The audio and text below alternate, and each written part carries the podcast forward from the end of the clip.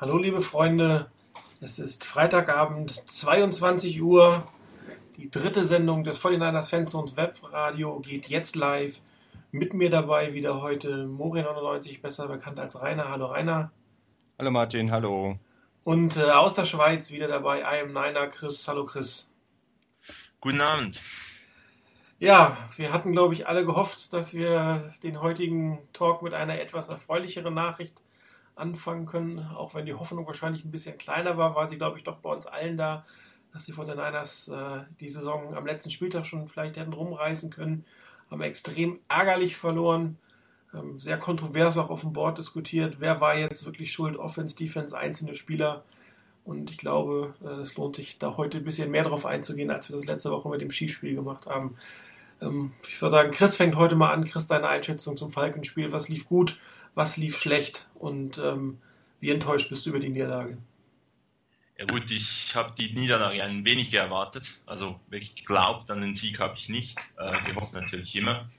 Ähm, sehr gefallen hat mir eigentlich, wie das Team rausgekommen ist. Das Team kam wirklich aggressiv aus, hat äh, in der Offense am Anfang einen guten Job gemacht. Ich habe auch, es schien mir auch so als das Playcalling ähm, sehr abwechslungsreich war und auch mutig. Ähm, ich erinnere mich da speziell an einen tiefen Pass, der zwar nicht angekommen ist, aber im Pass Interference geendet hat. Ähm, von dem her, das war wirklich eine gute, gute Serie da, führte dann auch zum Touchdown. Und die Defense hält, äh, von dem das war, war gut, dass man 55 Minuten keine Punkte mehr macht, nachdem man eigentlich wieder, ähnlich wie in, in Seattle, am Anfang wirklich stark gespielt hat, äh, war sehr enttäuschend und äh, ja, ich denke, da ist absolut noch Potenzial vorhanden. Rainer, deine Einschätzung. Ja, mich hat das Spiel und vielmehr der, der Ausgang des Spiels fast noch mehr enttäuscht als das Spiel bei den Chiefs. Das, was Chris gerade eben angesprochen hatte, dass hier wirklich 55 Minuten lang keine Punkte mehr gemacht wurden, das war schon extrem enttäuschend, gerade weil es eben am Anfang doch recht gut lief, wie ich finde. Der Drive, der zum Touchdown geführt hat, war ein richtig guter Drive, finde ich. Nicht alles perfekt, aber das war ein richtig guter Drive, bei dem auch aggressiv mal gecallt wurde, mit einem, wie ich finde, fantastischen Touchdown von Vernon Davis. Also es war eine Wahnsinnsleistung, wie er den noch reingekriegt hat, so quer in der Luft. Und das hat Appetit auf mehr gemacht. Und dann klappt es auch noch, nicht viel später den, den Punt zu blocken und Taylor Mays mit einer akrobatischen Leistung bringt den rein zum Touchdown. Und da habe ich gedacht, Menschenskinder, so ein Kickstart für die 49ers, das kann ja eigentlich nur gut werden.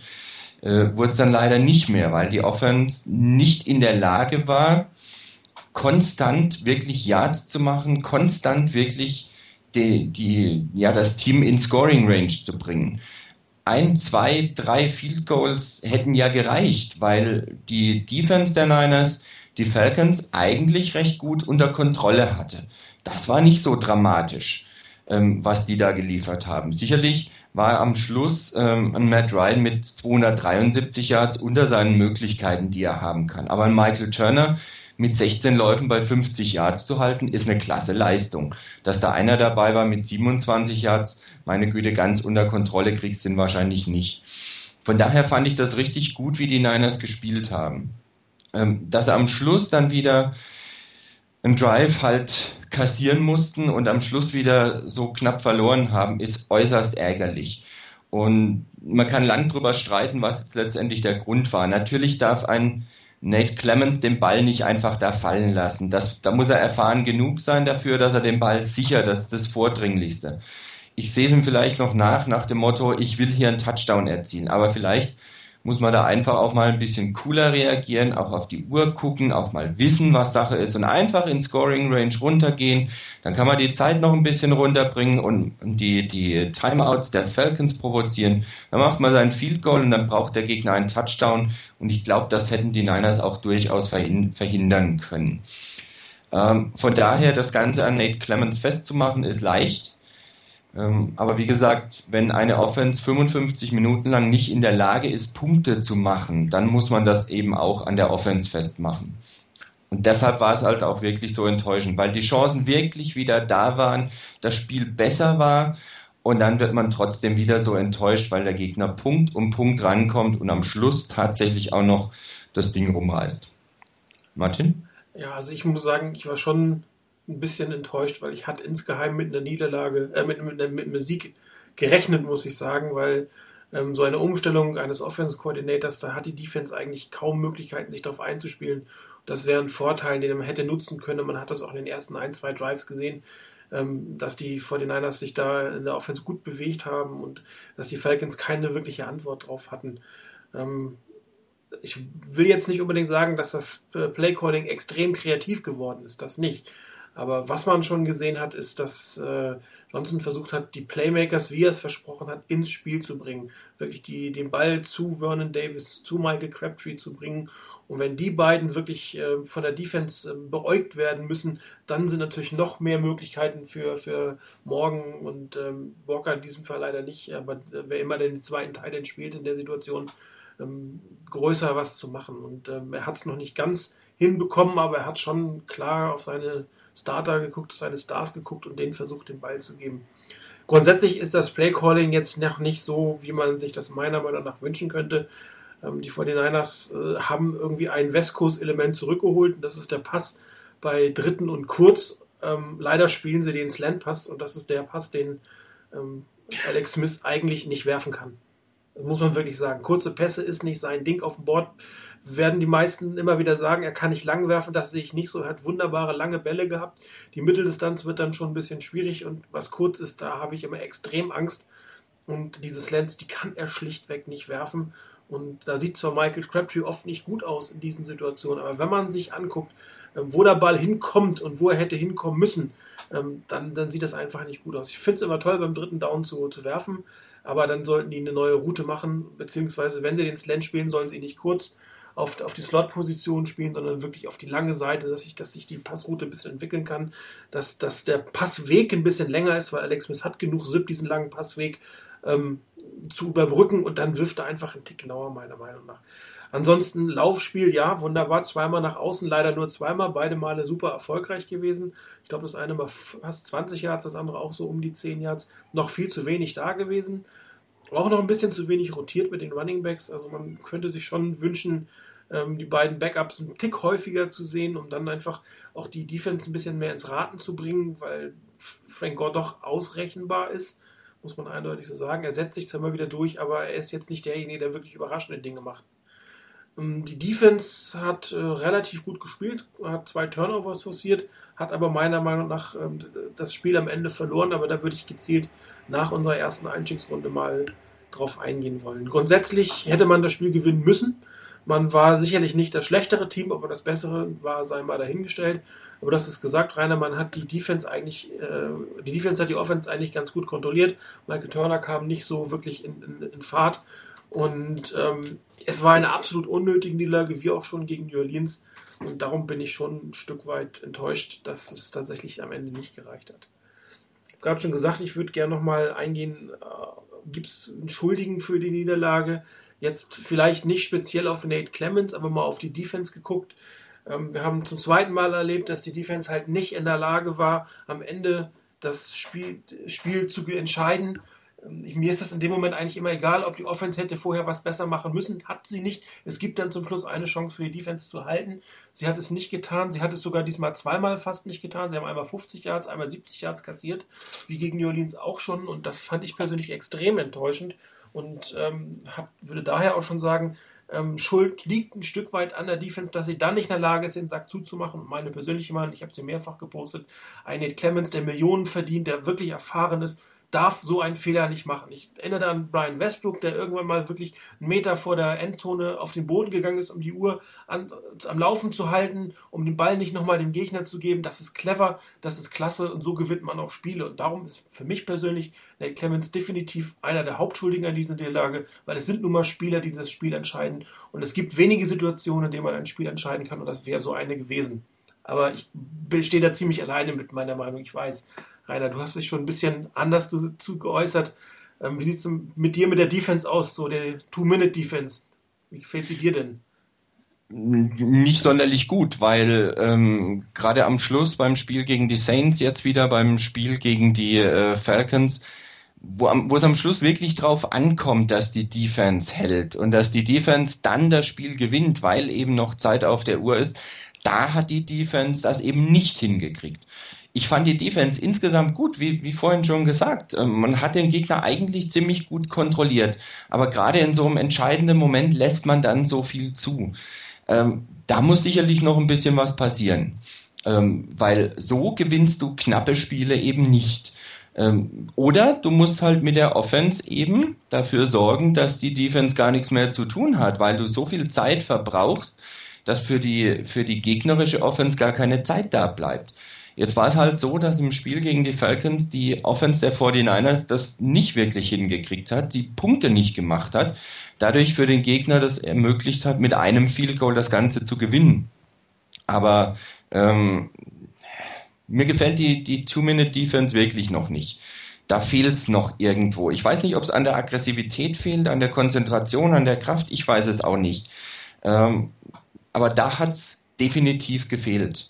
Und da muss ich auch noch was tun. Abgesehen von den Problemen, die die Offense hat, muss natürlich auch in der Defense hier ein bisschen was passieren. Chris, wie siehst du das? Ja, ich denke, den 49ers fehlt im Moment auf eigentlich allen äh, in allen Units ein bisschen dieser Killerinstinkt. Ähm, einfach das Spiel dann wirklich im entscheidenden Moment die richtige Aktion zu bringen und damit zu entscheiden. Das war vielleicht bei Nick Clemens jetzt im Einzelfall so, es war aber dann denke ich auch bei dieser Prevent Defense, die sie gespielt haben, ein wenig so.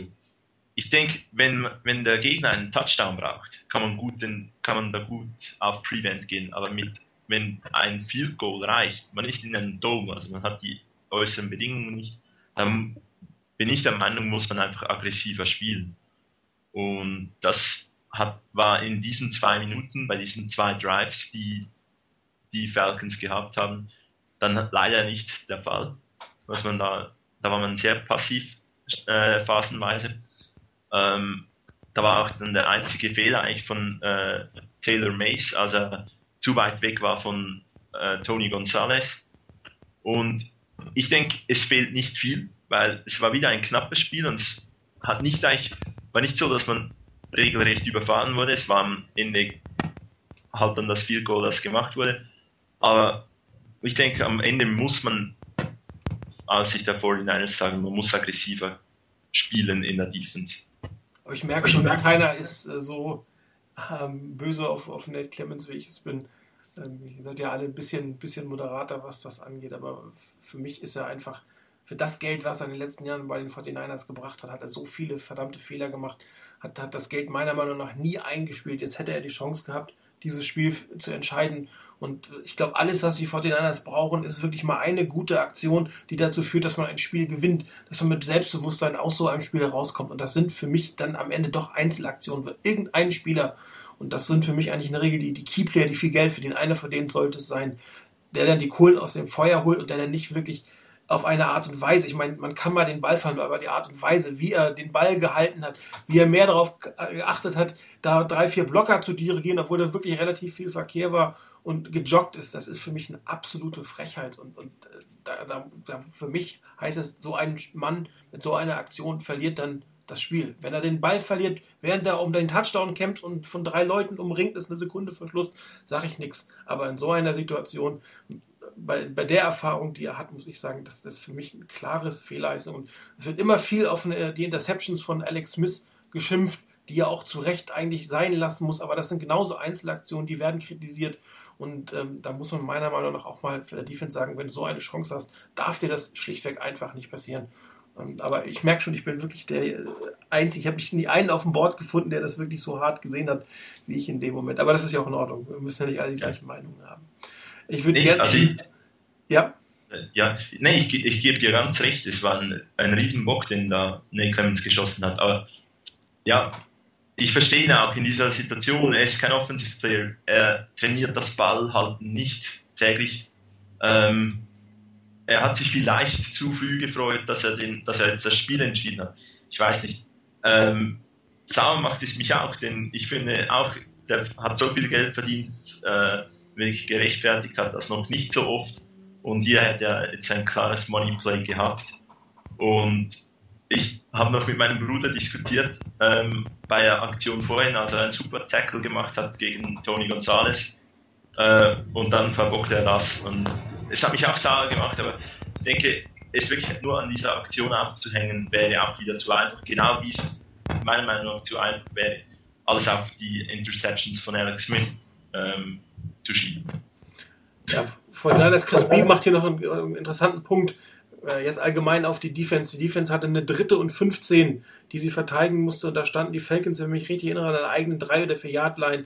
Und da einen First Down zuzulassen, das ist natürlich schon mehr als sträflich, muss man auch mal wieder sagen. Also das ist wieder ein Thema für die Two-Minute-Offense. Auch da hätte man wahrscheinlich den Sack schon zumachen können oder eigentlich zumachen müssen. Und da fehlt halt äh, jetzt nicht nur bei Einzelnen, sondern auch bei der ganzen Defense der Killerinstinkt, den Sack da in dem Moment zuzumachen. Und wenn die Fortinanders es nicht einmal schaffen, so ein Ding rumzureißen oder nach Hause zu schaukeln, dann wird die Saison ganz, ganz grausam werden. Also damit wir uns nicht falsch verstehen, wenn ich da kurz, kurz noch was dazu sagen darf. Ähm, das Play von, von Clemens ist unentschuldbar. Ähm, wie vorhin gesagt, ich kann es ihm nachvollziehen, dass er den Touchdown machen will. Trotzdem muss er, wie du richtig gesagt hast, natürlich darauf achten, dass er den Ball nicht so sorglos hält. Und es geht nicht darum, Blocker zu dirigieren oder sonst was, sondern den Ball zu sichern. Da muss er mit dem Geld, das er verdient, völlig richtig, was du gesagt hast, da muss er ein bisschen mehr drüber nachdenken können und ein bisschen mehr von ihm zu erwarten sein. Trotzdem bleibe ich bei einem Punkt. Dieses Play darf so nicht passieren und ist wirklich unentschuldbar. Aber trotzdem bleibt, dass hinterher die Defense wirklich die Chance hatte. Die Falcons haben mit äh, 82 Sekunden auf der Uhr an ihrer eigenen 7 angefangen und marschieren durch bis an die 25 der 49ers. Ähm, das ist, eine, ist ein Ding, das kann so nicht sein. Das kann und darf einfach nicht sein. Und wenn da eben ähm, die Wide Receiver oder die, die äh, Titans ihre Pässe kriegen und da mal ein Pass für 17 Yards geht und so weiter und pushed out of bounds, pushed out of bounds und so weiter und so fort. Ähm, das kann es nicht sein. Da muss die Defense dann, wenn schon sowas passiert, dann muss ich von der Defense auch verlangen können, dass sie sowas verteidigt. Und das hat sie nicht gemacht und da müssen die Niners besser werden. Wer mich noch persönlich auf der Defense-Seite ein bisschen enttäuscht hat in diesem Spiel war Patrick Willis. Man hat ihn irgendwie kaum gesehen. Er hatte kaum wirklich gute Aktionen. Ich bin gerade mal am Suchen, ob ich seine Statistiken finde. Ähm, ist natürlich auch extrem ärgerlich, dass es in einem so engen, für mich finde ich sehr ärgerlich, in einem so engen Spiel, wo du gewinnen kannst, dann ein weiterer Leistungsträger nicht das bringt, was er in der Lage ist zu bringen, ohne dass ich jetzt Patrick Willis wirklich hier ähm, einen Strick draus drehen möchte. Er hat so viele Top-Leistungen gebracht. Man kann nicht erwarten, dass er jedes Spiel auf hohem Niveau äh, bringt, aber das zeigt so ein bisschen den, den, den Zustand des Teams, dass dann in solchen Spielen, wo du ihn wirklich brauchst, dass er dann ausgerechnet in diesem Spiel sein wirklich erstes richtig, na richtig schlecht, wie gesagt, aber nicht so gutes Spiel gemacht hat. Das ist wirklich ein bisschen wirklich ärgerlich und, und ähm, sowas muss man einfach versuchen abzustellen. Die Leistungsträger der 49ers müssen eigentlich konstant gut spielen, weil sonst können wir die Saison echt abhaken. Ich weiß nicht, ob das ein anderer von euch auch so gesehen hat. Chris, wie hast du denn das gesehen? So Linebacker oder speziell Patrick Willis? Also mir ist halt aufgefallen, ich habe ihn nicht wirklich gesehen im Spiel. Ja, er war jetzt nicht so ähm, auffällig wie in anderen Spielen, das ist klar. Ähm, mir, ich war eher enttäuscht beim Chiefs-Spiel weil da hat er auch, hat er war mir negativer aufgefallen als jetzt gegen die Falcons.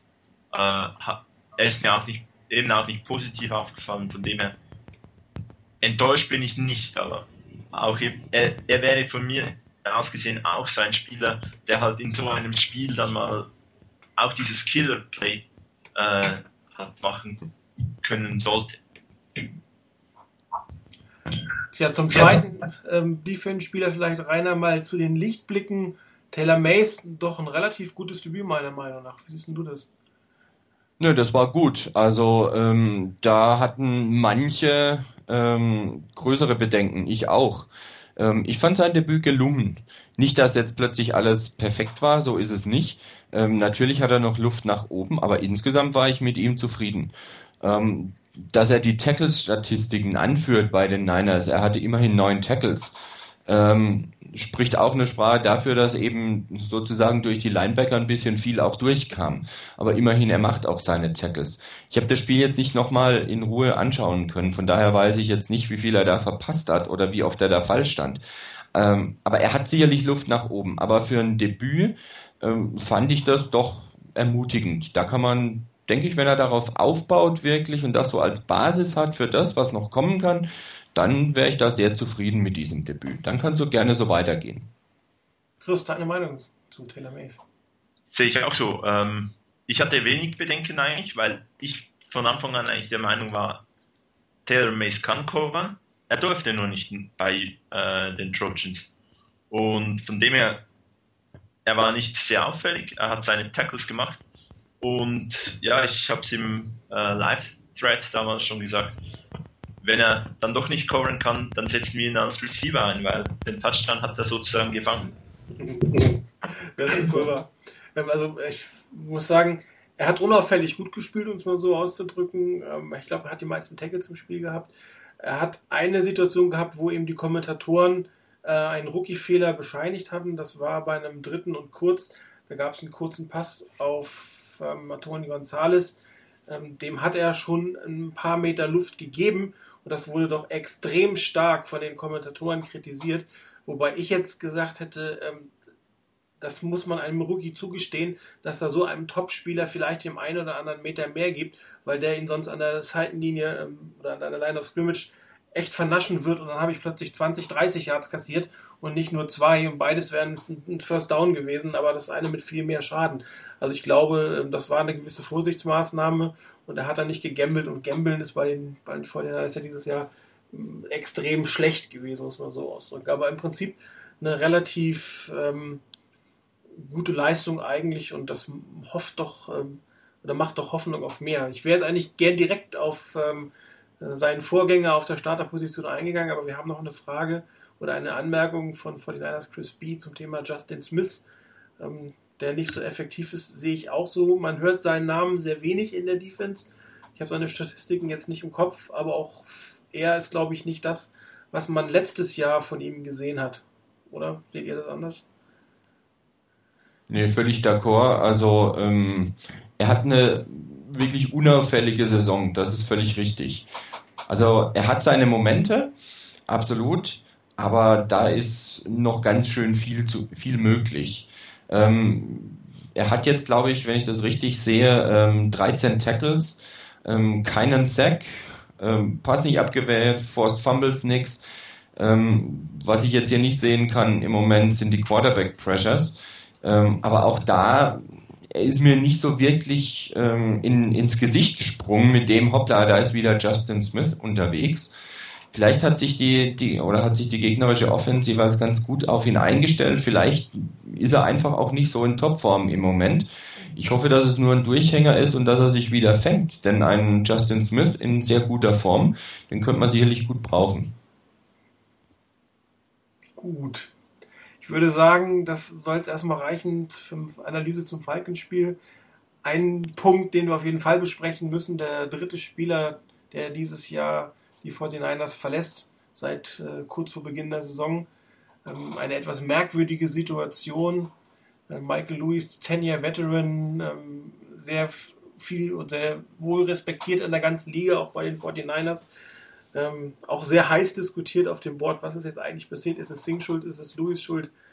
Ähm, aber es ist doch eine etwas merkwürdige Situation, dass hier ein Spieler, der seinen Starterposten verliert gegen einen Rookie, ähm, was eigentlich zu erwarten war, vielleicht jetzt nicht gerade im vierten Spiel, aber im Laufe der Saison eine derartige unprofessionelle Reaktion zeigt und seine Entlassung fordert. Das hat mich persönlich doch extrem überrascht und auch enttäuscht und ähm, was mich dann immer ein bisschen ärgert, dass das dann angeblich wieder gleich die Schuld des ganzen Front Office ist. Das kann ich jetzt nicht ganz nachvollziehen. Also was ich jetzt gelesen habe, war, dass er ähm, beleidigt sein eines einzelnen Spielers.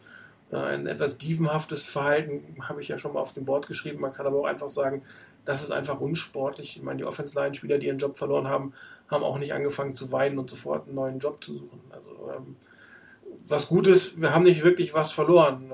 Ähm, Taylor Mace hat also sicherlich nicht schlechter gespielt als Michael Lewis. Ähm, wie seht ihr denn, Michael Lewis? Ist er schlechter Sportler? Ähm, hat er äh, reagiert auf eine Situation, wie man mit den Verraten nicht umgeht? Oder einfach nur Unverständnis, Chris? Ja, ich denke, die Details wissen wir nicht und das ist dann wenig schwierig, das so einzuschätzen. ähm, was genau passiert ist. Wann wurde er effektiv gebencht oder aus der Starting Lineup genommen? Ähm, er hält sich für einen Starter, äh, ist, das ist sein Anspruch, hat die Leistungen so auch nicht gezeigt und dass dann halt in der Situation dann einmal der Wechsel gemacht werden kann, auch schon früher als wahrscheinlich geplant, finde ich legitim. Äh, für mich wirkt es ein wenig so, als ob Sings Kommunikation mit den, mit den Spielern nicht, teilweise wirklich nicht so gut ist. Weil nach dem Seahawks-Spiel musste er, nach dem, nachdem man gelandet ist, eine Teamsitzung einberufen, um nochmals zu erklären, wie er seine Äußerungen gemeint hat. Und nun schiebt äh, Michael Lewis ihm auch wieder ein wenig die Kommunikation, er ist eigentlich so behandelt worden, wie ein Veteran behandelt werden soll, in die Schuhe. So, wir haben wieder Rauschen in die Schweiz. Chris, man hört dich gerade ganz schlecht. Hört man mich schlecht? Okay. Ja, wir haben wieder ein bisschen Rauschen, aber das haben wir letztes Mal ja auch über die Bühne gekriegt. Vielleicht äh, gehst du einen Tick näher ran ans Mikro, sprichst dafür ein bisschen leiser, vielleicht kriegen wir da ein bisschen wenig, weniger Hintergrundgeräusche. Okay, ich kann es probieren. Alles klar. Rainer, deine Meinung zu äh, dem etwas plötzlichen Abgang von Michael Lewis? Also wie Chris schon gesagt hat, kennen wir ja die Details nicht. Ich kann mich auch nur an das halten, was ich so mitbekommen habe. Und wenn ich das noch richtig in Erinnerung habe, war das so, dass nach dem Chiefs-Spiel plötzlich hieß, dass der Keo Spikes und Michael Lewis äh, gebencht werden sollen. Dann kam wohl die Aussage von Singletary, dass er davon nichts weiß und sich fragt, wo das herkommt. Und jetzt ist halt genau die Frage, gab es eine solche Aussage? Gab es die gegenüber Michael Lewis? Gab es die gegenüber anderen? Ähm, quasi hintenrum. Nur das können wir, glaube ich, von hier aus leider nicht ähm, eruieren, was da jetzt wirklich passiert ist ich gehe mal davon aus und bis zum Beweis des Gegenteils muss ich mich an das halten, was, was äh, bekannt ist. Und ich gehe davon aus, dass hier irgendjemand halt mal gesagt hat, da muss mehr Speed rein. Und vielleicht hat dann einfach jemand gesagt, okay, die zwei langsamsten ähm, werden dann wohl rausfliegen, also sprich Spikes und Lewis. Zumal man zumindest bei Lewis ja auch mit Mace einen hoffnungsvollen Mann hinten dran hat. Ähm, was dann kam, ist immer die Frage, gab es von Seiten von Singletary oder von jemand anderem gegenüber Lewis eine eindeutige Aussage, er wird den Starterposten behalten. So habe ich zumindest die Aussagen von Singletary nicht verstanden. Ähm, könnte sein, dass irgendwo eine Aussage war, von wegen, nein, wir werden bei den Startern nichts verändern.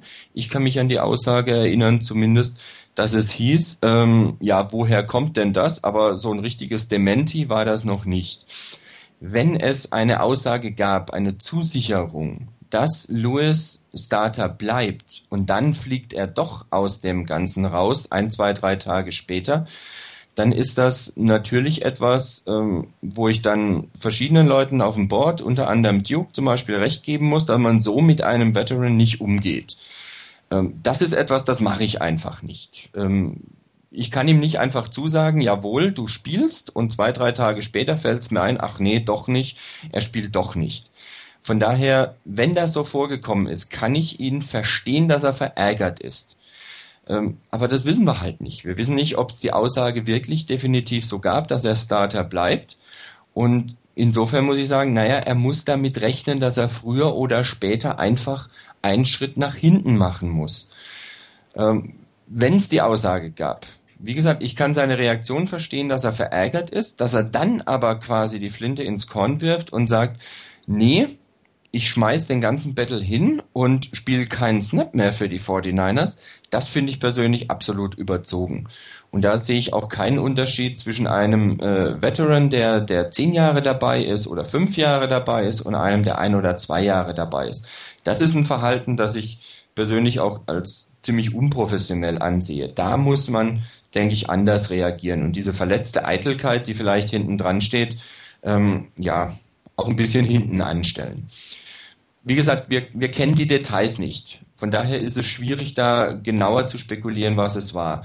So wie es für mich rüberkam, ist es die verletzte Eitelkeit von äh, Michael Lewis. Und wenn er halt sieht, er hat einen jüngeren Mann hinten dran, der in der zweiten Runde gedraftet wurde. Es ist klar, dass die 49ers den Mann bringen wollen. Es ist klar, dass ein bisschen mehr Speed da sein muss. und den Speed bringt er nicht, dann muss ihm klar sein, dass er früher oder später auf die Bank muss. Dass es jetzt halt nach dem dritten Spiel schon passiert ist, hat ihn vielleicht auch ein bisschen überrascht, aber meine Güte, damit muss er auch leben. Das Geschäft ist, glaube ich, ziemlich hart insgesamt. Also grundsätzlich verdienen die Leute viel Geld dafür, dass sie spielen. Und sie kriegen nicht das Geld dafür, dass sie notwendigerweise Starter sind, sondern dass sie dem Team in einer Rolle helfen. Und ähm, das, das gehört einfach dazu, zu dem Sport, dass man irgendwann mal seinen Posten verliert, in die zweite Reihe ähm, zurücktreten muss. Und nicht jeder dieser ähm, Rückschritte wird immer wirklich professionell von den Teams gehandelt. Das läuft mal besser und mal schlechter. Aber ich kann mich an wenige Situationen erinnern, wo ein Spieler dann direkt danach eigentlich gefordert hat, entlassen zu werden. Also ähm, das ist doch also mehr als unprofessionell meiner Meinung nach. Aber auch da kann man, glaube ich, geteilter Meinung sein. Aber das, das, das Interessante ist halt, wir wissen es nicht genau. Und, und äh, ich glaube, wir werden es auch nie wirklich erfahren, was da los gewesen ist. Weder bei Balmer noch bei Coffee noch jetzt bei Luis, was wirklich 100% der Hintergrund ist. Ähm, ich finde es nur einfach enttäuschend, dass ein Spieler, der so viel Geld verdient, so eine Reaktion zeigt. Gut, ich würde sagen, genug nach hinten geguckt. Wir gucken mal nach vorne. Sonntag kommen die Eagles. Ähm, ein Team, wo man vielleicht vor der Saison gesagt hätte, naja, das könnte man fast als Niederlage zählen, dieses Spiel. Jetzt ist Michael Wick verletzt, Kevin Kolb hat nicht gut gespielt. Ähm, vielleicht sieht es doch gar nicht so schlecht aus. Ähm, was glaubt ihr denn, was die 49ers gerade an der Offense noch verbessern müssen jetzt in diesem Spiel, um dieses Heimspiel wirklich äh, oder in diesem Heimspiel den ersten Sieg zu bekommen? Rainer. Also wir müssen meiner Meinung nach noch mehr Variabilität ins Playcalling reinkriegen. Es war ein Schritt in die richtige Richtung im Spiel gegen die Falcons zu sehen. Da war einiges besser. Du hast vorhin ange angemerkt, dieser oder die Pässe, die häufiger kamen beim dritten Down, fand ich auch gut.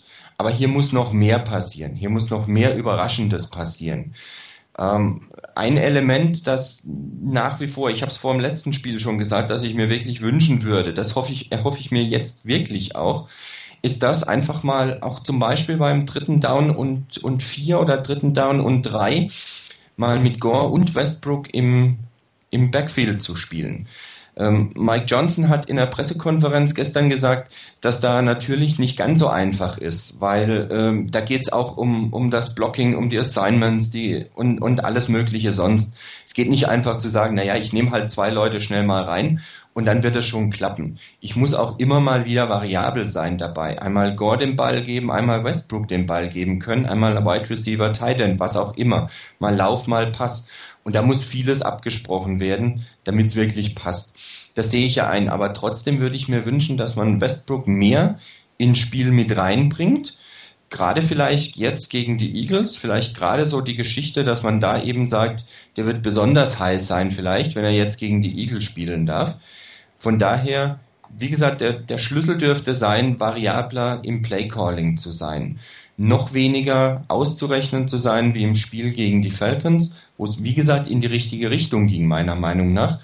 Und mehr damit zu, zu operieren, auch Spieler, die gerade nicht so oft bisher da waren, meinetwegen Dixon oder eben Westbrook, ähm, in die Offense zu involvieren, um dem Gegner einfach nochmal was Neues, eine neue Aufgabe zu geben. Ich denke, das wird ein Schlüssel sein für die Offense.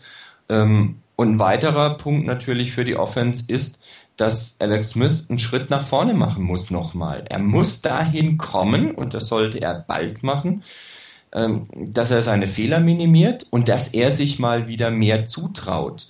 Das, was ähm, in, in dem Kommentar von, von Steve Young mit drin war, dass äh, Smith eigentlich die Sachen kann, aber irgendwo die Angst hat vor dem Fehler, was er auch auf dem Board zu einer Diskussion da geführt hat. Diese Angst muss er überwinden da kann ihm das Playcalling sicherlich helfen. Du hast vorhin davon gesprochen, dass er diese Probleme hat bei den, bei den äh, kurzen Slants. Dann muss ich ihm halt andere Plays geben, bei denen er sich wohler fühlt. Und da dieses beides muss passieren. Das Playcalling muss variabler werden und Smith muss den Schritt nach vorne machen und sich mehr zutrauen. Dann kann er und darf er wegen mir auch ruhig mal irgendwann einen Fehler machen. Keiner ist wirklich fehlerfrei. Ähm, aber diesen Schritt hin, die Offense zu führen, nicht nur dadurch, dass man nominell als Quarterback spielt, sondern dadurch, dass man auch mit dem ganzen Auftreten, mit der Art und Weise, wie man einen Ball wirft, einfach zeigt, ich will, ich traue mir das zu, ich habe das Vertrauen drin und wenn mal was schief geht, dann habe ich beim nächsten Wurf immer noch das Vertrauen und dann bringe ich halt den nächsten Wurf an. Das sind so die Punkte, die meiner Meinung nach der Schlüssel werden für die Offense. Also ich finde, dass ähm, der, der große Schritt an der Offense noch nicht gelungen ist im Playcalling. Es sah besser aus als äh, vorher. Man hat das ein oder andere neue Element mit reingebracht. Ähm, was mir fehlt, obwohl ich das eigentlich nicht unbedingt, dass mein, meine Football-Artweise ist wirklich der lange Ball.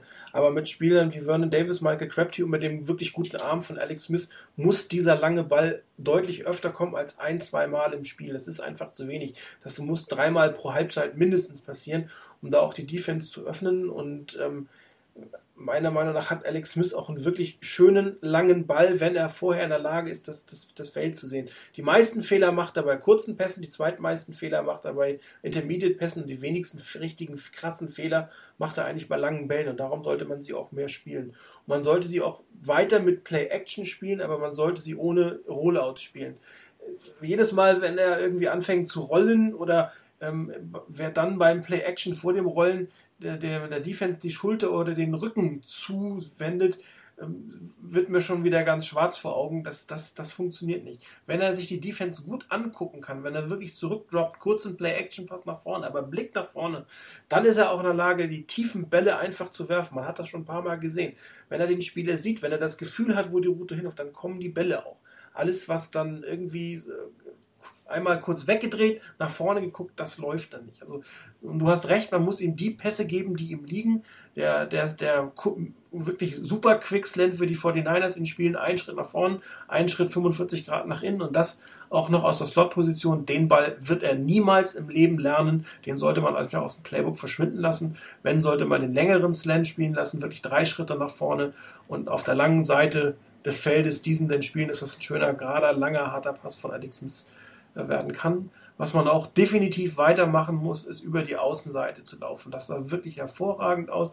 Einmal als Sweep, einmal als Handoff. Das muss konsequent weitergearbeitet werden. Man muss die Outside Linebacker zwingen, sich noch weiter nach außen zu spielen und dann werden auch die Pässe durch die Mitte einfach besser funktionieren und dann wird auch das Play Action noch besser funktionieren. Also da muss noch mehr Kreativität hinein. Der lange Ball muss eigentlich rein noch ein, zwei Formationen mehr. Man hat schon die Formation gewechselt, das sah schon nicht schlecht aus, aber das könnte man noch ein bisschen weiter intensivieren. Vielleicht mal eine klassische I-Formation mit reinsetzen, vielleicht mal einfach mit vier Wide Receivers stehen, vielleicht noch mal einen Tick mehr Shotgun. Also da muss noch mehr Kreativität rein und ähm, dann Alex Smith wirklich das machen lassen, was er am besten kann oder vielleicht was er an dem Tag auch am besten kann. Das ist ja auch mal ein bisschen formabhängig. dann, dann sollte das eigentlich hoffentlich mal funktionieren. Oder Chris, wie siehst du das? Nee, ich kann eigentlich kaum mehr etwas anfügen, weil ist eigentlich alles gesagt.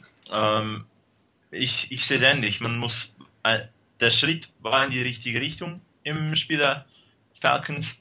Nun muss man einfach den nächsten Schritt machen. Und ich hoffe nicht, dass sie einen Schritt nach vorne gemacht haben und jetzt wieder zwei Schritte zurück machen oder so. Ähm, die Eagles sind dennoch gefährlich, denke ich, ähm, auch wenn Mike Wick nicht spielen kann. Aber es kann wieder ein enges Spiel werden und wie du, Martin, richtig gesagt hast, es müssen diese tiefen Bälle kommen, zumal ich jetzt auch gerade gelesen habe, dass Asante Samuel nicht spielen kann, äh, sollte da im äh, Defensive Backfield dann der äh, Eagles vielleicht auch noch das eine oder andere Loch mehr offen sein und das muss man einfach versuchen zu nutzen und ja, Alex Smith macht Fehler bei den kurzen Bällen, dann werfen wir halt in besseren Situationen für ihn auch mal den langen. Ich habe es geschrieben im Forum, diese ein langer Ball von irgendwie elf Versuchen kam an.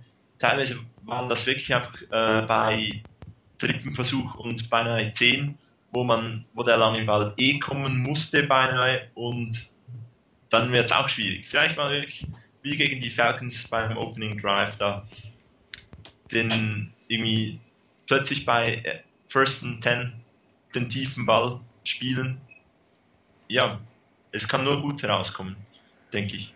Und mhm. wichtig ist, man darf selber keine Fehler machen. Also wir haben, wir sind im Moment eigentlich bei einer, schon in der Super Bowl, wenn es darum geht, uns selber das Spiel wieder kaputt zu machen. Und da wollen wir definitiv ja nicht hin. Das war ein schöner Satz. Ähm, ich würde gleich gerne in diesem Zusammenhang eine Frage aus dem Forum mit aufnehmen in Bezug auf Alex Smith. Äh, glaubst du, Chris, dass es jetzt schon oder zu einem anderen Zeitpunkt sinnvoll ist, den Quarterback zu wechseln. Und wenn man den Quarterback wechselt, wäre überhaupt einer der beiden im Roster bestehenden Backups eine bessere Option als Alex Smith?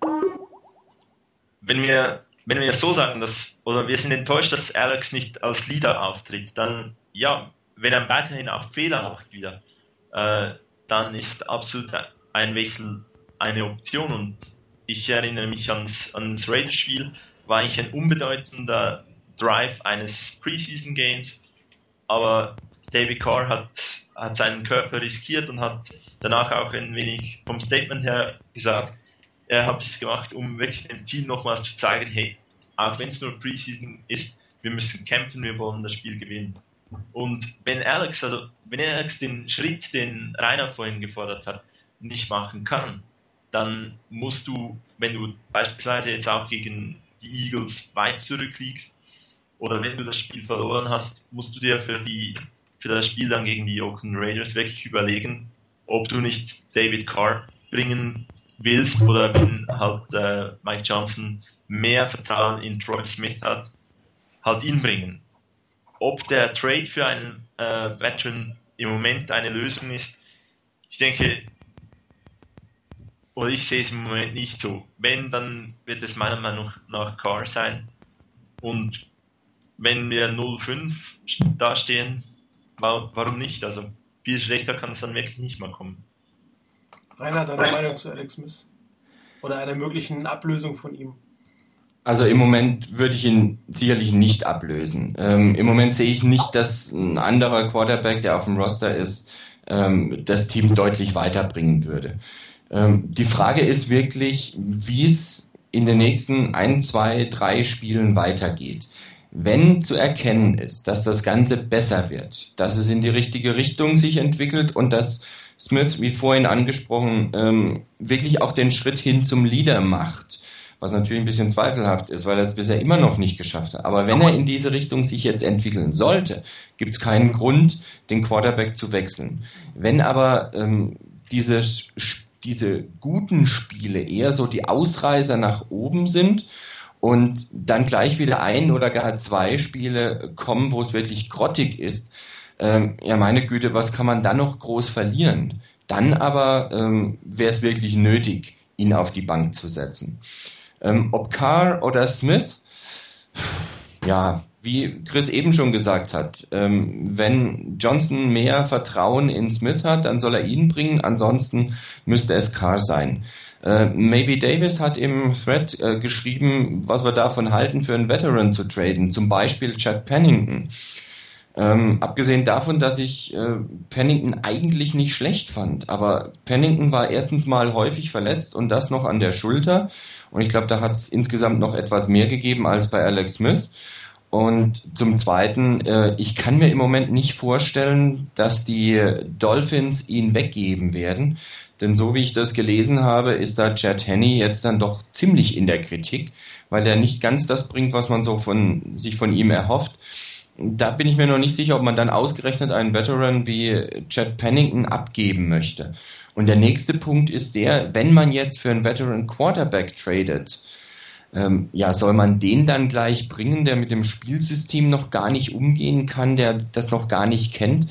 Ähm, das sehe ich noch gar nicht. Ähm, wenn, dann könnte ich mir einen solchen Trade vorstellen, perspektivisch für die nächste Saison oder in der nächsten Offseason. Jetzt aber, um zu traden für einen Starter auf Quarterback, nee, das sehe ich eigentlich noch gar nicht. Da kann ich dir nur beipflichten. Also jetzt jemanden zu holen, der nicht die Offseason mitgemacht hat, der komplett neu in das System reinkommt, der komplett neu sich an seine Receiver gewöhnen muss, äh, da fällt es mir schwer zu glauben, dass er wirklich besser spielen kann als Alex Smith und zwar so deutlich besser, dass sich es lohnt, diesen, dieses Risiko einzugehen und auch den Preis dafür zu zahlen. Also das ist für mich zu diesem Zeitpunkt einfach keine Option. Das heißt, die 49ers werden ähm, mit denen, die sie haben, zu Ende spielen die Saison, vielleicht jemanden holen als Backup, wenn irgendwas passiert, aber als Starter sehe ich das überhaupt nicht. Ähm, und das ist auch das Problem. Ich sehe auch weder ähm, Troy Smith noch, noch David Carr als eine äh, valide Option auf dieser Position. Ich kann mir schlichtweg nicht vorstellen, dass sie besser spielen als Alex Smith, auch wenn der einfach mal mittelmäßig spielt, das muss man so sagen. Ähm, ich hatte ihn ja eigentlich nach, nach, drei Saisons schon abgeschrieben, war dann das eine oder andere Spiel danach äh, positiv überrascht, was er leisten kann, bin jetzt wieder ein bisschen enttäuscht und er ist es einfach nicht, der die 49ers in die Zukunft führt, aber er ist es, der sie im Jahr 2010 führt und der, der Erfolg der 49ers wird mit ihm stehen und fallen und ähm, wenn er nicht wirklich ganz gruselig spielt, mit nur noch vier Interceptions pro Spiel und Completion Rate unter 50 Prozent, dann wird er meiner Meinung nach auch, auch den, als Starter die Saison beenden. Und wie gesagt, noch äh, sind wir nicht aus dem Playoff-Rennen raus. Dafür ist einfach die NFC West viel zu schwach, als, als dass man da äh, die Gefahr haben könnte, dass, dass wir da schon raus sind. Also dem, dementsprechend, ähm, ich glaube, ähm, wir werden uns weiter über ihn ärgern, und äh, wir werden weiter über ihn diskutieren, weil er auch die nächsten zwölf Spiele noch auf der Starterposition der 49ers spielen wird. Gut, ich glaube, damit sollten wir das Thema Alex Smith ausreichend äh, diskutiert und auch behandelt haben. Falls es noch Fragen gibt, könnt ihr ja gerne im Forum nochmal was posten. Ansonsten nochmal Ausblick zu dem Eagles-Spiel, vielleicht nochmal einen kleinen Tipp. Wie wird es denn ausgehen, Rainer? Also ich bin ähm, aufgrund der Tatsache, dass Vic nicht spielt ähm, und Kevin Kolb wirklich nicht überzeugt hat, ähm, ein bisschen in Schwanken gekommen. Eigentlich hätte ich da gesagt, dass die, die Niners das verlieren, so nach den Eindrücken der ersten Spiele. Wenn ich jetzt das Spiel bei den Falcons anschaue und das, was die, was die ähm, Eagles geleistet haben, gerade mit Kolb, würde ich das noch nicht ausschließen, dass die Niners das nicht doch noch gewinnen können. Ähm, ich würde es Ihnen wünschen. Ich hoffe auch auf einen Sieg. Das könnte wirklich dann die Trendwende sein. Ähm, dazu muss einiges passen. Dazu muss natürlich die Offense passen, wie vorhin schon gesagt. Dazu muss aber auch die Defense passen. Ähm, und die ähm, Eagles haben halt nun mal zwei verdammt gute junge Wide Receiver, die erstmal unter Kontrolle zu kriegen sein äh, müssen. Und das wird schon verflixt schwer werden. Ähm, vielleicht kann man wirklich mit einem, mit dem, mit Druck auf den Quarterback, wenn Kevin Kolb wirklich nicht in Form ist und er scheint etwas neben der Spur zu sein, denn er kann es ja besser, das hat er ja gezeigt. Ähm, vielleicht könnte man mit Druck auf den Quarterback wirklich erreichen, dass die tiefen Bälle nicht mehr kommen. Gefährlich sind die Eagles allerdings auch über die Screenpässe und da gilt es eben besser zu verteidigen als zum Beispiel beim Spiel gegen die Saints, ähm, die die 49ers mit den Screenpassen ein ums andere Mal vor ziemlich heftige Probleme gestellt haben. Aber wenn du unbedingt einen Tipp willst, ich leg mich mal fest, die Niners haben eine Chance, ich leg mich mal fest, sie gewinnen mit drei Punkten vor. Ja, ich will einen Tipp und den will ich jetzt auch von Chris. Hm, da forderst du viel. Nee, ich, äh, die Hoffnung ist absolut da, dass, dass ich dann, wenn ich aus den Kurzferien zurückkomme, einen Sieg, von einem Sieg höre von den Niners, die Erwartung oder der Glaube daran, der fehlt etwas. Ich denke trotzdem, dass einfach die eines den, zwar vielleicht einen weiteren Schritt machen können, die Eagles aber halt noch eben, eben noch einen Schritt Vorsprung haben werden. Ich denke aber, es wird ein, ein knappes Spiel, hoffe eigentlich auch auf mehr Punkte und sowas im, im Rahmen von 23 zu 20 Sieg für die, für die Eagles könnte ich mir gut vorstellen. Uh, also ich bin, da auf reiner Seite. Ich glaube, wir gewinnen dieses Spiel. Die Eagles haben so viele Probleme, ähm, dass sie es, glaube ich, nicht schaffen werden, ihre wirklich guten Waffen auf den, auf den Außenpositionen so ins Spiel zu bringen, äh, dass, dass wir äh, nicht gewinnen können. Screenpässe ist, glaube ich, das Entscheidende. Wenn wir die in den Griff kriegen, dann sollte die größte Gefahr aus der Eagles Offense raus sein. Ähm, wenn Kolb so spielt wie am Anfang, äh, sehe ich da auch keine allzu großen Probleme. Und wenn wir dann tatsächlich mal mehr als einen Touchdown-Drive hinbekommen, wovon ich auch wirklich ausgehe, ähm, glaube ich, dass wir das Spiel gewinnen. Und ich sage, wir gewinnen mit vier Punkten, definitiv. Ja, ähm, ich hatte es vorhin schon angesprochen, NFC West. Äh, wir sind immer noch nicht raus. Vier Niederlagen, aber trotzdem nur zwei Spiele zurück. Zwei unserer Divisionsrivalen spielen dieses Wochenende. Die äh, Seahawks haben die erste, die erste Beiweek in der NFC West. Und es beginnt damit, dass die, der Super Bowl Champion, die New Orleans Saints, nach Arizona reisen. Chris, was glaubst du denn, wie sich die Cardinals mit ihrem vermutlich neuen Rookie-Quarterback schlagen werden? Ja, also ich würde die Welt nicht mehr verstehen, wenn die Cardinals plötzlich besser spielen. Ich meine, da ging ja gar nichts mehr äh, gegen die äh, Chargers letztes Spiel. Und ich habe mich zwar schon auch schon geirrt bei unseren Tipps am Webradio, dass das klar bessere Team gewinnen müsste, aber hier ist es ganz eindeutig, die Saints gewinnen dieses Spiel ganz klar. Einer? Ja, auch von meiner Seite aus. Also wenn die Saints das Spiel nicht gewinnen, dann weiß ich auch nicht mehr. Ähm, die Cardinals haben so viele Probleme und haben so schwach wirklich gespielt, dass mich das überraschen würde, wenn sie jetzt mit dem Rookie Quarterback ähm, plötzlich viel, viel besser spielen würden. Auf der anderen Seite, viel schlechter geht's eigentlich fast gar nicht. Von daher ist immer Luft nach oben, zumal man halt den ja auch nicht wirklich kennt auf Seiten der Saints. Ähm, trotzdem halte ich eigentlich die Saints für fähig genug, die Cardinals unter Kontrolle zu halten. Und ganz klar für mich, ähm, es wird ein Sieg der Saints werden. Dem schließe ich mich an. Ähm, der, ich habe keine Ahnung, wie dieser Rookie Quarterback sich spielen wird. Ich habe ihn irgendwie nie im College beobachtet. Ich habe nur jetzt ein paar Sachen gelesen. Aber wenn er es tatsächlich schaffen sollte, ähm, den Super Bowl Champion zu schlagen, dann haben wir wirklich in der NFC West relativ große Probleme als 49ers, weil dann haben alle anderen bessere Quarterbacks als wir und das möchte ich äh, doch nicht unbedingt sehen wollen. Aber ich glaube auch, das wird eine relativ äh, sichere Sache für, für die Saints, die mit sieben bis zehn Punkten dieses Spiel sicher nach Hause bringen werden. Bevor wir zum zweiten Spiel kommen, nochmal die Erinnerung an euch. Wir werden gleich die Möglichkeit euch geben, äh, hier bei uns anzurufen, euch direkt äh, mit euren Fragen oder Anregungen oder Kommentaren einzubringen. Wenn ihr das machen wollt, müsst ihr euch bei Skype anmelden und dort mich adden unter frontmod-webradio. Schickt mir eine, eine, Anfrage. Ich werde euch dann entsprechend zulassen bei mir in der Kontaktliste und äh, werde nachher auch das Startzeichen geben, äh, wann wir loslegen können. Der erste ist schon da, Neiner, der wird die erste Frage stellen dürfen. Aber vorher geht es doch mal zurück, kurz in die äh, NFC West zum zweiten Spiel. Da reisen die Rams zu den Lions. Und hier glaube ich, werden wir ein relativ interessantes Spiel sehen, was lange spannend sein wird. Äh, zwei Teams, die eigentlich äh, nicht viel von der Saison erwartet haben. Die Lions wahrscheinlich noch ein bisschen mehr als die Rams. Die Rams stehen jetzt mit 2 zu 2 da, da haben sie vielleicht selber nicht so unbedingt gerechnet. Die, Ryan, die, Lions 0-4 natürlich sehr viel Pech gehabt, dass ihr hoffnungsvoller neuer Quarterback äh, nicht spielen konnte und Sean Hill die gleichen Leistungen bringt, wie er sie bei den 49ers gebracht haben. Ähm, hier tue ich mich ein Stück weit schwer vorauszusagen, wer das gewinnt. Aber es ist ein Heimspiel der Lions. Sie haben noch kein Spiel gewonnen. Ich glaube, die werden sehr, sehr, sehr motiviert sein und äh, doch am Ende ganz knapp die Nase vorn haben. Oder Rainer, siehst du es anders?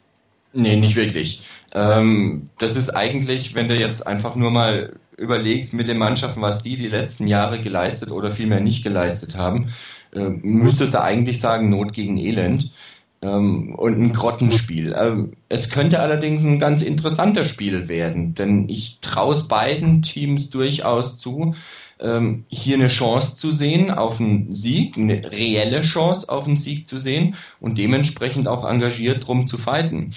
Ähm, trotzdem denke ich, dass der Heimvorteil eine Rolle spielen wird und ich traue es den Lions zu und ich hoffe auch, dass es packen. Ähm, ganz uneigennützig. Für die Niners wäre es auch nicht so verkehrt, wenn die, wenn die Rams verlieren würden. Von daher knapper Erfolg für die Lions. Chris? Sehe ich auch so. Ein, es wird ein spannendes Spiel geben. Das denke ich auch, weil beide Teams haben Möglichkeiten, Big, Big Plays zu machen. Äh, vor allem auf Seiten der Detroit Lions mit äh, Javid Best. Und kann interessant sein beide Teams können, werden Fehler machen und vielleicht die ausnutzen. Äh, für die NFC West hoffe ich da auf den Sieg der, der Lions, äh, damit wir vielleicht unsere kleine, dass unsere kleine Chance ein wenig größer bleibt. Ja, vielen Dank. Dann kommen wir noch als äh, Abschluss unseres Standard-Tagepunktes äh, und des Standard-Tagesordnungspunktes zum Spiel der Woche. Ähm, ich fange mal heute an. Mein Spiel der Woche wird sein Kansas City gegen Indianapolis. Ein Team, das 3-0 steht, mit dem keiner in dieser Saison auch nur annähernd gerechnet hat, die wirklich eine, eine super Leistung bis jetzt hingebracht haben, ähm, ein bisschen Glück gehabt haben, die 49ers auseinandergenommen haben, ähm, einen, einen Quarterback haben, den alle abgeschrieben hatten, der gar nicht so schlecht spielt und, und das, das ähm, Coaching ähm, in Kansas City machen super Arbeit. Auf der anderen Seite die Colts zwei Niederlagen.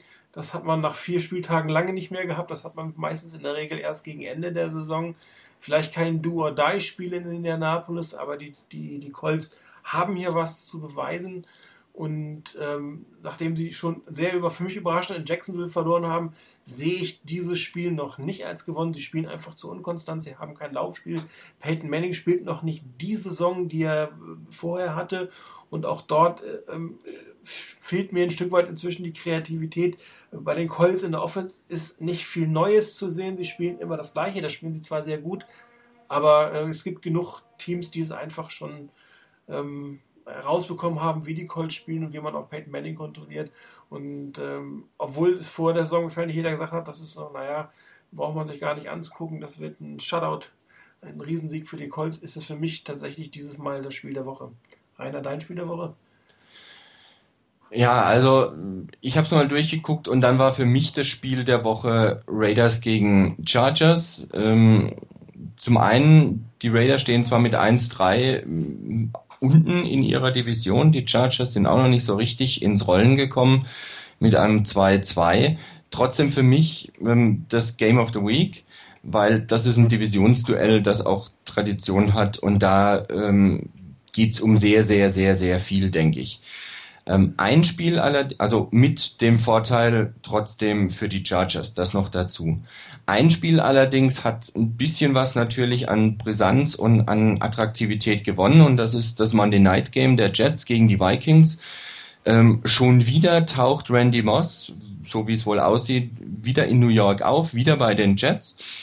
Und es wird sicherlich sehr interessant sein zu sehen, wie die Jets dieses Mal mit ihm umgehen und wie Moss sich mit Favre als Quarterback schlägt, ob er da genauso effektiv sein kann nach einer knappen Woche Training ähm, wie mit Brady. Sicherlich wird da nicht alles passen, aber dieser, dieser Transfer, dass ähm, Moss jetzt bei den, bei den Vikings ist, macht das Spiel eine ganze Ecke interessanter, als es vorher gewesen wäre.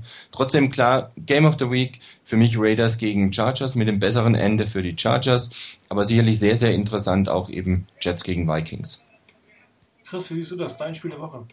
Ja, ich mach's mal wieder Kompromisslösung. Ich brauche wieder zwei Games of the Week. Ähm, zum einen das Duell Randy Moss gegen Darrell Reeves, wenn es denn zustande kommt. Äh, natürlich wieder ein Knaller und wie Rainer richtig sagt, macht das Money Night um ein Game um einiges interessanter. Und mal schauen, ob wer das, wer dieses Mal gewinnt. Und das andere ist für mich auch, wie Martin äh, gewählt hat, Kansas City at Indianapolis. Es das ungeschlagene Team gegen ein Team aus dem Mittelfeld und es sind die falschen Teams, die unter diese Kategorie fallen. Also wäre sicher mal interessant, die Colts, die man gemeinhin eigentlich immer so der, der Easy Pick nimmt, haben dieses Jahr mehr Probleme und wird sicherlich auch ein spannendes Spiel, zumal die Chiefs ganz gefährlich sind mit Big Plays.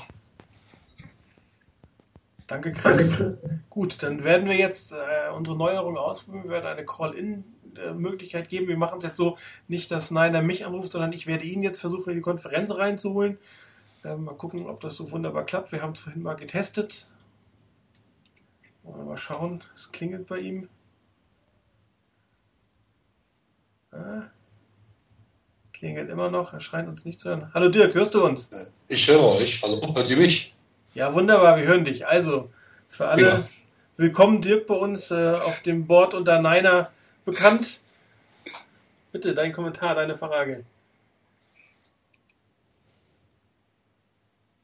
Dirk, leg los. Ja, was soll ich loslegen? Also ich habe äh, euch endlich mal wieder richtig hören können, jetzt mit einem neuen kleinen Mini-Rechner. Was mir nicht ganz gefällt, ist dieses ewige Rumgehack auf Alex Smith. Also ich muss ehrlich sagen, ich bin eigentlich so ein bisschen Fan von ihm und bedauere ihn eigentlich so, wie er letzten Zeit, wirklich letzten Jahre eigentlich immer der Buhmann gewesen ist. Denn wenn ich mir die letzten Spiele so angucke, tut mir der Typ eigentlich ein bisschen leid. Was soll er denn eigentlich noch machen? Kurze Pässe werden nicht gefangen, lange Pässe werden nicht gefangen. Seine O-Line ist ein Desaster. Also da könnten ja meine Warriors bald noch besser aufspielen. Und eigentlich, aber das ist das Problem eigentlich bei, bei äh, den 49ers. Also ein Quarterback, der nicht Spitze ist, hat bei uns eigentlich nichts zu suchen. Das ist, glaube ich, so ein Selbstverständnis der 49ers dazu. Gut, ich warte noch ein bisschen ab. Ich ihn noch nicht, noch nicht verloren, sondern ich sage mal, das, was wir die Saison noch erwarten. Carr ist für mich absolut keine Alternative. Frag mich nicht warum, aber ich glaube nicht, dass er die Konstanz haben wird. Ansonsten, ich bin gespannt auf das Spiel. Ich rechne auch mit drei Punkten plus für die Niners, aber ich bin einfach ein bisschen skeptisch. Es können auch genauso 14 Minus sein.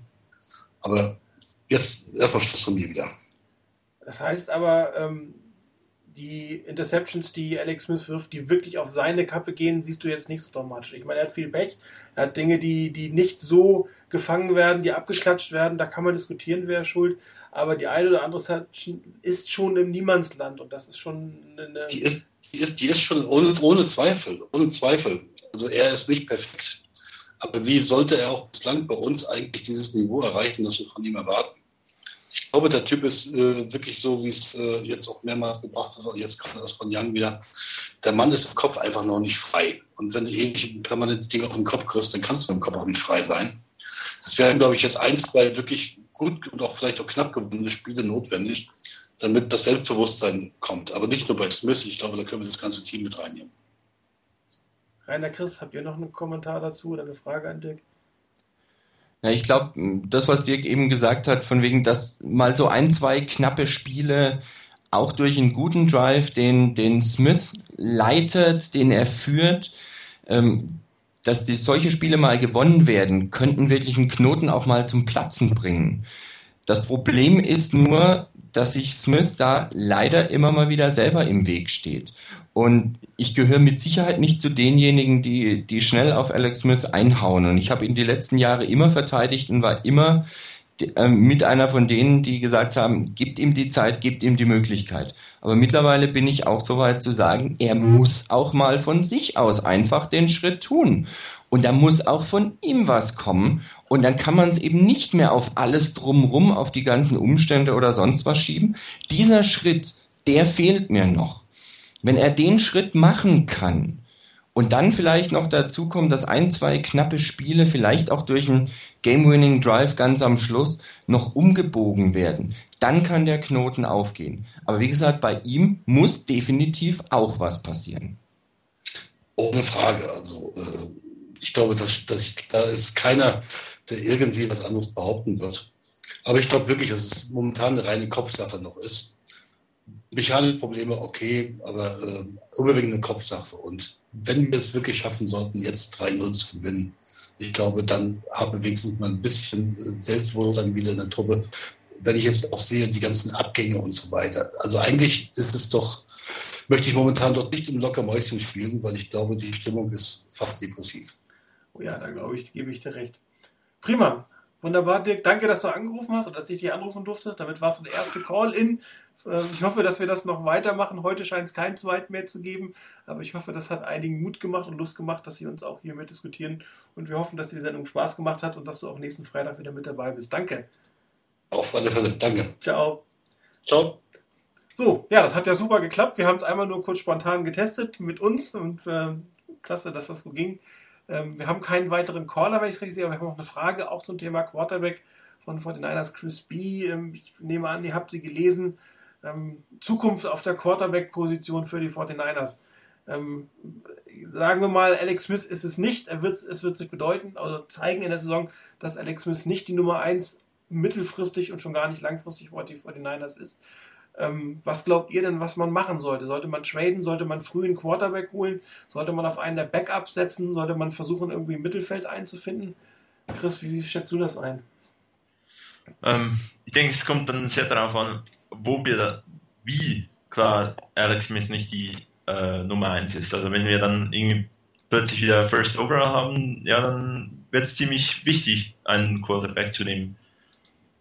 Ich bin auch gespannt auf den Quarterback, der zum Trade steht, weil wir hatten jetzt vor zwei Jahren was Jay Cutler, dieses Jahr was Don McNabb, wäre es im nächsten Jahr und vielleicht wäre wär das dann mal die richtige Sache.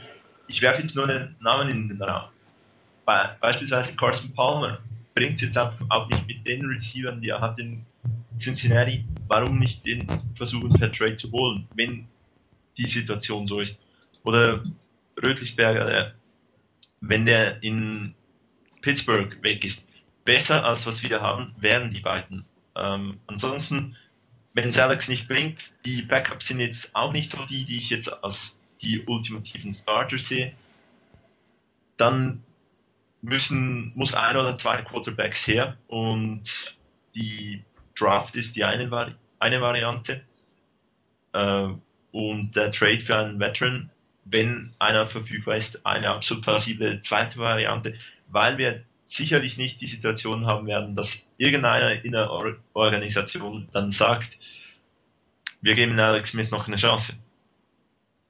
Würdest du dann auch nach oben traden, zum Beispiel wirklich ein bisschen was investieren, mehrere Picks, Future Picks, um, wenn es Alex Smith nicht ist und wenn kein Trade-Partner da ist, um sich an die Spitze der Draft zu traden, Chris, würdest du das machen oder wäre das für dich ein zu hoher Preis? Bin ich, ich bin noch etwas hin und her gerissen. Für mich kommt es wirklich auch darauf an, wie hoch der Preis ist. Wenn, wenn man wirklich Luck will, muss man wohl auf 1. Das ist dann ein wahrscheinlich ein sehr, sehr hoher Preis. Vielleicht locker, der, dessen Stock ja im Moment etwas sinkt, kann vielleicht plötzlich im, zwischen 5 und 10 eine Option werden und wurde immer wieder als einen, ein sehr guter Quarterback äh, beschnitten. Vielleicht hat man Glück und der fällt zu einem und man muss gar nichts machen. Jetzt schon so wirklich über die Draft zu sprechen, ich weiß, ich poste manchmal da die Mock Draft, ist noch sehr schwierig, weil wir wirklich nicht wissen, wo wir äh, picken.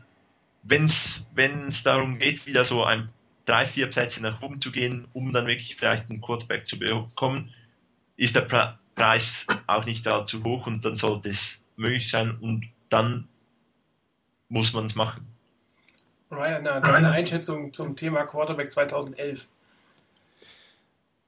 Also ob die Niners wirklich so wahnsinnig viel investieren in Form von Picks, dass man weit nach vorne geht, ich weiß es nicht. Ich kenne mich mit den, mit den College Quarterbacks, äh, die in der nächsten Saison oder in der nächsten Draft äh, zur Draft stehen, zu wenig aus, um sagen zu können, dass da einer das wirklich wert ist, dass du meinetwegen, wenn am Schluss die Niners irgendwie an 11, 12, 13 picken, dass sie da alles Mögliche investieren, um da reinzugehen, um ganz nach vorne zu, zu gehen, um an eins zu draften.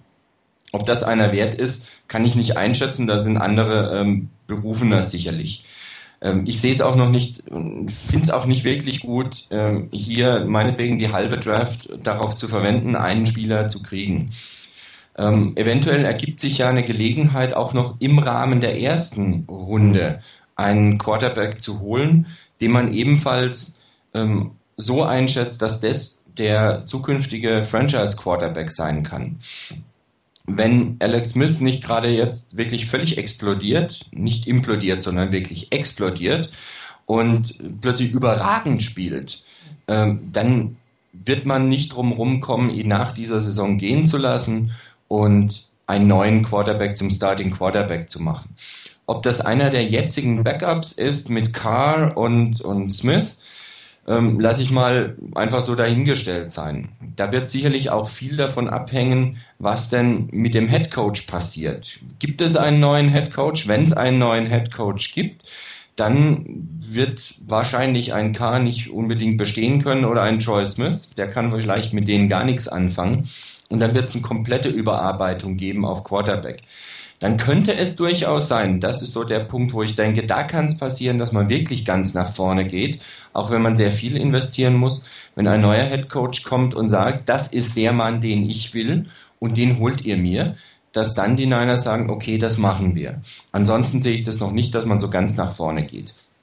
Ähm, ob man einen Veteran holt, kommt sicherlich ganz stark darauf an, wer überhaupt verfügbar ist. Ähm, ein Carson Palmer könnte durchaus interessant sein. Ähm, Wenn es bei den, bei den Bengals nicht irgendwie im Laufe der Saison noch deutlich nach oben geht, wird er sicherlich zur Disposition stellen. Das kann ich mir schon vorstellen. Ein Ruttlesberger muss man mal sehen, wie die Steelers jetzt mit ihm spielen. Ohne ihn sind sie 3-1. Ähm, mal gucken, wie es aussieht mit ihm. Wenn das erfolgreich weitergeht, wird er nicht verfügbar sein, kann ich mir nicht vorstellen.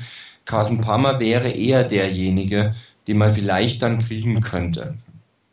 Vielleicht ja, vielleicht nein. Es hängt, denke ich mal, ganz, ganz stark davon ab. Zum einen, von zwei Faktoren ab. Zum einen, auf welchem Platz landen die 49ers eigentlich ähm, am Ende dieser Saison? Und der zweite Punkt, gibt es einen neuen Head Coach, ja oder nein? Wenn es einen neuen gibt, dann werden die Niners, denke ich, da investieren, sei es in einen Veteran oder sei es in einen Draft-Pick, dass man äh, nach vorne tradet. Ähm, mit neuem Head Coach definitiv wird in der Richtung garantiert was passieren. Also ich glaube, dass die 49ers an einem Punkt stehen, wo radikale Maßnahmen notwendig sind.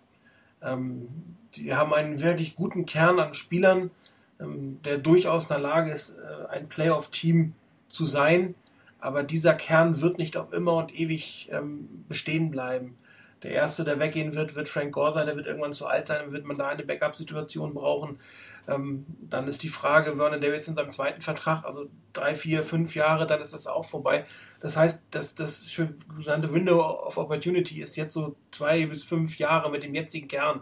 Und man weiß nie, wie der Kern in vier, fünf Jahren sein wird. Das heißt, ähm, wenn man wirklich den großen Wurf machen will, hängt es unter anderem am Quarterback. Es gibt noch eine oder andere Position, die man adressieren muss.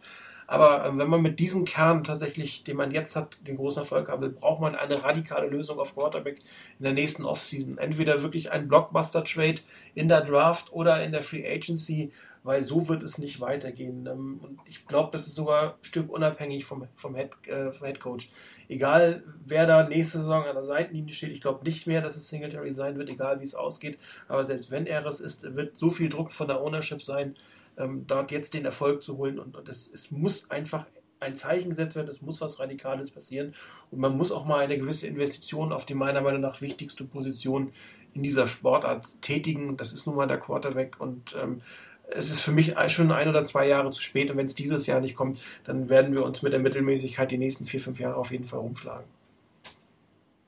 Ja, ich muss dann auch noch mal sagen, vielleicht die radikale Methode äh, bin ich absolut einverstanden. Und ich beispielsweise haben wir im Moment auch ein bisschen diese Systemvielfalt in der Offense. Sie haben irgendwie Alex, der in der Spread besser aufgehoben ist und äh, Crabtree kommt auch aus einer Spread Offense. Äh, Gore mag aus der Shotgun laufen überhaupt nicht und so.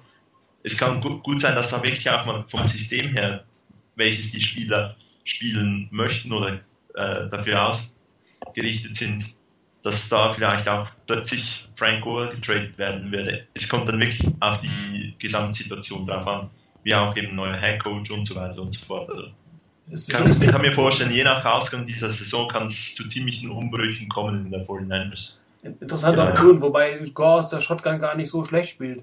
Also gerade was, was die Pässe angeht, aber du hast recht, das ist nicht seine Lieblingsformation. Und wenn man auf die Spread setzen möchte oder wenn man vielleicht so eine Art Pistol-Offense, wie sie gerade im College modern wird, tatsächlich in die NFL transferieren wird, dann wird Frank Gore der Falsche sein. Aber ähm, dann hat man immer noch einen mittelmäßigen Quarterback und ein neues Risiko auf dem Running Back. Wäre sicherlich ähm, eine Variante, die ich eher an, an, als Plan B bezeichnen würde. Keine Ahnung. Aber also, es wird was passieren in der Offseason. Da gebe ich dir völlig recht. Irgendwas, vielleicht auch mit dem wir nicht rechnen, wird, muss und wird passieren. Genau. Nee, also dass, dass wir Alex Smith behalten, wenn die Saison nicht, nicht ganz so gut läuft und Frank Gore abgeben, das, das ist nicht möglich. Wenn Alex ist dann der Erste, der gehen muss. Also bin ich, denke ich schon. Also nicht falsch verstehen. Okay. Gut, wir sind wieder 72 Minuten. Das ist so unser guter Durchschnitt, den wir letzten äh, drei Sendungen auch hatten oder zwei Sendungen auch hatten. Mir hat es wieder sehr viel Spaß gemacht. Nochmal vielen Dank an Dirk, dass er hier live mit dabei war. Ich hoffe, dass das nächste Woche noch der ein oder andere mehr machen würde. Ich glaube, wir haben eine andere Konstellation oder einer von euch beiden ist, glaube ich, weg nächste Woche. Nee, nächste nee? Woche nicht. Gut. Nächste Woche sollte gehen. Ja. Wunderbar, dann sind wir also für euch nächsten Freitag 22 Uhr wieder wir drei live dabei. Wir hoffen, dass sich der eine oder andere noch traut, ähm, anzurufen und äh, sich einzuwählen, seine Fragen zu stellen. Danke, Rainer. Gern geschehen. Danke, Chris. Kein Problem. Ich äh, hoffe, dass wir alle am Montagmorgen aufwachen werden, für die, die es nicht live gucken und unser erstes Weder steht. Und ähm, ich wünsche euch einen schönen Abend und ein schönes Wochenende. Bis nächste Woche. Ciao.